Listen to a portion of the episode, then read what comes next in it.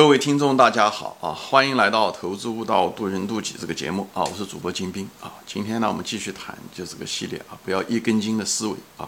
那么前面我谈过啊，就是做事情不要那么闭塞的去想问题啊，要全面的去想，就站在别人的角度，不要只是说在自己的那个角度、那个自我的角度去看问题，这样的话非常危险，就像你一只眼睛看世界一样的啊！你要站在对方的角度去想，你要站站第三者、第四者、第五者的角度去想，从政府的角度去想，去从竞争对手的角度去想，从你的上游和下游或者是社会关系啊。各个方面，我拿前面的时候用美国的那个油页岩，嗯，那个事情来谈到了油页岩实际的各个方面，社区、媒体、报纸、政客啊，竞争啊，既得利益的国内竞争者和国外的同行的竞争者啊之间的，为什么他们这么做？他们可能做的事情，他们可能造成的后果，这些东西作为一个价值投资者来讲，都需要考虑的。你在你决定买那个股票的时候，这方方面面的因素。要考虑，当然了，它一定有一个核心的主要方面。那么主要方面无非就是供需，对不对？那么别的各个方面呢，其实也就是在影响着这个供需这条主线。以后每一每一方为什么那么做，无非就是个利益。所以你从他的角度去想，他的利益是什么？哎，你就知道他会怎么样采取什么样的行动。这样的话，你如果说预测吧，那可能这就是预测。我我认为更多的是一种分析啊，只是。你的结论的结果是一个，这会增加你的大概率预测的成功的把握性，这对你的决策、投资中也好，人生中也好，非常有用，好吧？那么今天呢，就是讲最后一个内容，就是什么呢？嗯，前面讲的是全面，实际上从空间的角度啊，这个呢是是什么呢？就是不要用静止的观点，要用发展的观点。说白了，这是一种时间的角度去看啊，时间的角度去看。我还是拿油页岩做个例子啊，油页，美国油页岩天然气吧。美国的这个天然气、石油这个东西啊，就是，呃，你如果看最近这一百年啊，实际上它经过了三个，它经经过了三个周期、三个阶段。第一阶段的时候呢，当时油刚刚出来的时候啊，就是，嗯，人们就是因为美国的这个工业技术挺好，在一百多年、一百年前吧，嗯，因为工业技术、机械啊、钻井啊各方面能力很强，那时候钻那个油的时候呢，哎，那时候大家都不开始大家都不用油嘛，突然之间开始。转的时候，大家都转的时候，所以很短的时间呢，就发现了大量的油气田，所以呢，这些油气田就开始用，特别是美国的，嗯，包括东北部还有南部啊，德克萨斯啊，很多地方都能采出来，所以油很多。因因为别的国家的那个工业并不是很发达，所以呢，他们可以是一个最大的出口，它毕竟自己够用了，而且它可以出口大量的油液盐给中国啊，给各个地方，像中国以前的是美孚石油啊，这些东西都是给了他们啊。所以最大的出口国是第一阶段，因为它的工业技术的开采技术的发达啊，工业化水平高。到了第二阶段是什么样的？就到了第二阶段出现什么样？就是美国因为它需求很旺，大家都买汽车等等这种很繁荣，有发电啊各个方面有很多都用油，所以呢需求突然之间很多。而那个油田呢，那个已经前面的用的油田最最丰丰富的那种油田，也就二三十年就用完了，好的油田都用完了，又需求又那么旺，供给呢渐渐的呢。嗯，不像以前，嗯嗯，增长那么快。这时候呢，嗯，就出现了一个瓶颈。那么这时候突然之间呢，二战结束的时候呢，像很多殖民，就中东有些的时候殖民地啊，像那个嗯伊拉克啊，嗯那个沙特阿拉伯啊那些地方，突然之间就是发现了很大量的石油。以后呢，美国就开始进口，因为那边石油便宜。以后这边需嗯中美国本土也很旺，所以呢，这个就是这是一个动态的过程，就是从第一美国最大的。曾经是最大的石油出口国，变成了最大的进口国，进，大的进口国。所以这个东西是一种动态。所以你那时候，如果你是觉得中那时候的时候，二战之前的时候，你觉得美国的这个永远出口，永远会出口下去，那就是个错判，对不对？你要看到这需求越来越旺，哎，国内的供给越来越少，这时候是一看国外的油越来越便宜，那么以后将来进口就是个趋势。所以你看东西的时候，哎，是。你要有这种发展的眼光去看，对吧？那么到了第三阶段的时候，美国出现了就是最近这十几年的事情是什么呢？美国突然之间发现了个油页岩技术，我就具体我就不说了啊，它就是很廉价的，就可以把地下的已在已有的油田的基础上，就可以把油气给采出来啊，就是这样的，所以造成了非常大量的廉价的油油田，就是廉价的嗯嗯油气，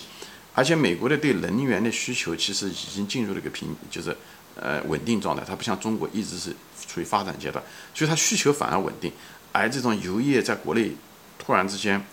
哎，很多，这时候的时候，反而它渐渐的走向了能源独立，它也不再也不是世界上最大的是能源进口国，反而最后呃平衡收支平衡，现在是反而成了一个非常大的一个能源出口国。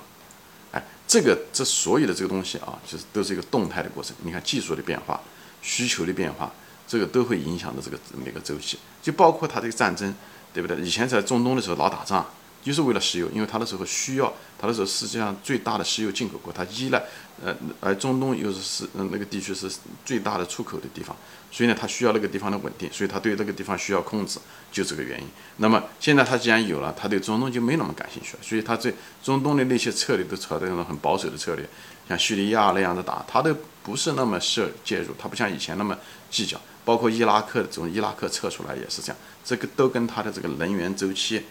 有很大的关系，所以你看问题的时候，呃，不要那么简单的看啊，就是，嗯，但是呢，有一条主线就是供需了，对不对？所以呢，又不能要发展的眼光看，但是呢，要注意核心的逻辑就是供需，对不对？就是很多东西就是你要，呃，不要简单的就是看趋势哦，我这个一直它是第一阶段是一直出口，那么永远是一直这么出口下去，像就像中国一样，中国经济现在也进入了个拐点。一不可能一直这么样子出口下去，在这个世界，美国也是这样，所以你不要在美国的第一阶段的时候出口的时候，你觉得永远出口下去。趋势这个东西是最不可信的东西。OK，你除非能找到趋势后面的支撑趋势的原因，啊，那么它第你之所以看到这个它第一阶段的趋势没办法支撑下去，因为它当时的需求越来越旺，每家每户都买汽车，每家有每户买的还不止一个汽车，而且。嗯，那个婴儿潮等等的时候，在美国五十年代、六十年代的时候，哎，油气田的开采呢，发现好高质量的油气田越来越少。你就看这个趋势，你也知道，总有一天它的那个需求线会超过它的供给线，价格一定会飞涨，就这么简单。所以呢，做一个油盐油盐商的时候，你不可能就是油气田商的时候，你不可能，呃，就是讲你还认为这个油价钱还是这么便宜。所以美国后来七十年代、八十年代为什么油价暴涨？跟这个很有关系，当然了，也有跟阿拉伯的关系的，呃，就是中东战争有关系，但是主要的是因为这种它需求跟这个供给，国内供给不足有关系，好吧？所以不要，所以我就认为看，如果是盲目的看趋势，所以中国有很多股民买股票喜欢看那个股票的趋势，看图觉得这样涨，它一定会这样子涨上去，这其实是非常愚蠢的一种嗯思路啊。就像我前面讲的，就像一个人。看自己的影子决定自己，嗯嗯嗯，决定那个人还会往哪跑，这不是很可笑的事情嘛，对不对？就像你早上起来的时候一样的，对不对？你觉得啊，这个太阳越来越，对不对？早上黎明以后，慢慢的太阳越来越亮，越来越亮。那到了中午的时候最亮的时候，你还认为这个太阳会一直会亮上去吗？对吧？中午太阳越来越差，对不对？以后慢慢的时候，再过五六个小时的时候，还还落日了了。所以那种用趋势盲目的用趋势来。呃，看东西的时候，看上去是非常简单的一种方法，也是最愚蠢的方法，对不对？黎明前的黑暗，对不对？是一样的一个道理。你如果用趋势的话，那应该越来越黑才对。其实黎明前的黑暗，我们大家都知道，对不对？太阳快要出奇的前兆，这是一样的。所以我是主张你研究一个东西的时候，用发展的眼光，但发展的眼光不是按照从未来的往前的推算，而是看根本，看供需关系啊，在。比方在投资中，在商业中的时候，就看供需关系，发展的眼光看非常非常重要，好吧？那么包括这个发展的眼光看，你像比方是我们前面讲的这个油页岩的事情也是一样的，对不对？油页岩，那么你就要看到，其实油页岩，美国现在既然成了世界上很大的一个能源出口国的时候，他们跟苏联的关系就会变得很糟糕，他当初跟沙特阿拉伯的关系就会变得越来越糟糕，所以他会对中东就对沙特阿拉伯。会采取一种不是再也不是当年的合作关系，很可能慢慢的会变成一个竞争的关系。所以沙特阿拉伯前一段时间的沙特跟俄罗斯打了一种价格战，实际上是一个说白了是一个苦肉计，一个愿打一个愿挨。前面节目中说过，实际上是真正的目标是什么呢？项庄舞剑，意在沛公，实际上是为了打击美国那些已经负负债累累的那些油业商。以后又美国又是在疫情的时候，油价很低的时候，他们就希望打了以后让这些家伙破产，因为这些油业商欠了很多债，哎，已经是就是就是一个瘦瘦的一个骆驼，就是等等就等着最后一根稻草把它击倒。所以最后的结果就大量的油业商最近一段时间啊，最近这几年已经破产了很多，那最近又破产了很多，破产了非常非常多，就出现了大量的油业商倒闭破产。那这时候作为一个投资者来讲，好，我们就要用发展的眼光，我们不能说哦，他开始倒闭破产，这个行业就没了。所以你看问题的时候，一定跟大众不一样的。你要知道，这行业一定存在，因为它这个油页岩开发的成本是非常低的，所以呢，它跟传统的油页岩一定，嗯，成本低。成本低是什么意思？它一定在商业上是非常有生命力的，是它一定是很有生命，有生命的东西它一定活下来。它也许当时的时候情况不好，就像当年那时候互联网泡沫一样的，互联网当时泡沫倒掉的时候，大量公司倒闭，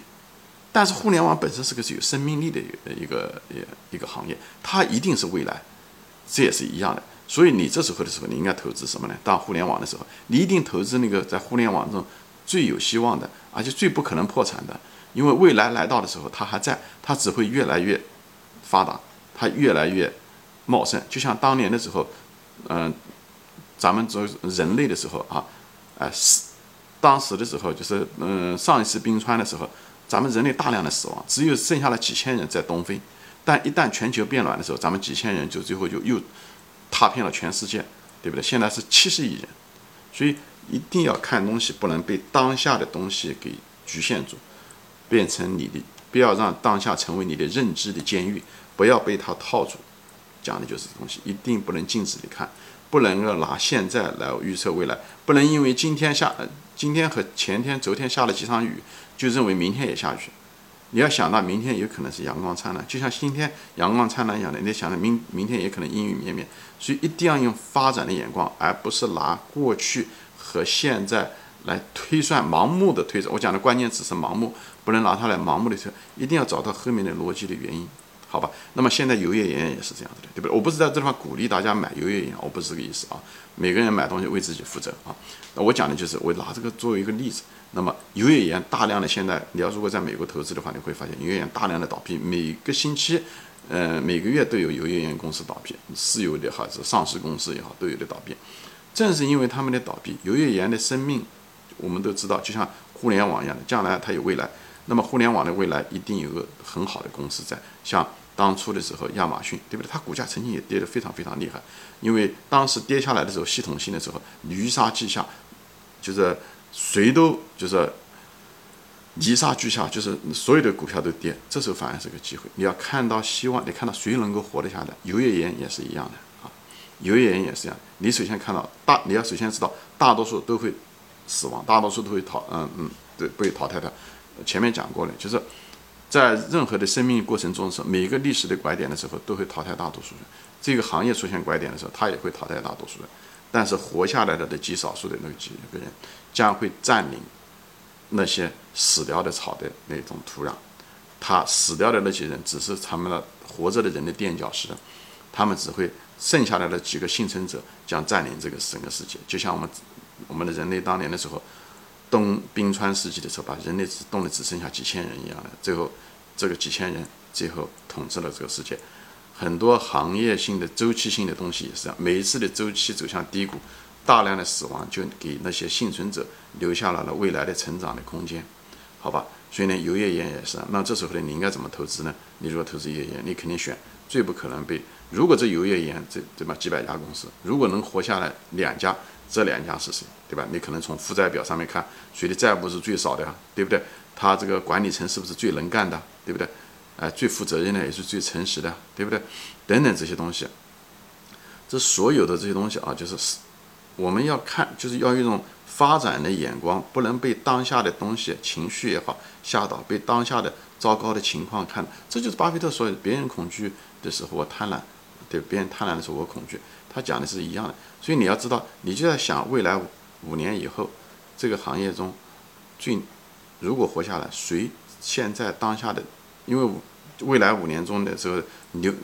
龙头一定是现在的幸存者，你现在找的就是谁会幸能够活下来就行了。因为油页岩是一个非常有生命力的一个行业，好吧？我今天就拿这个例子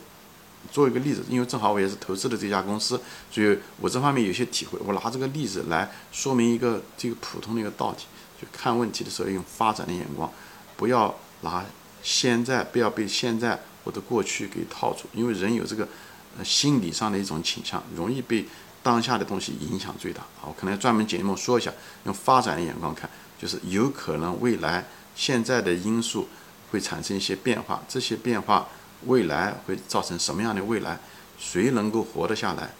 哎，虽然大面积的死亡，谁会活下来？那个星星火燎原，就是，哎，那个种子，你把它找到。以后它就会成为你一个让你产生财富巨富的一个你的种子，好吧？今天就说到这里啊，谢谢大家收看，欢迎转发。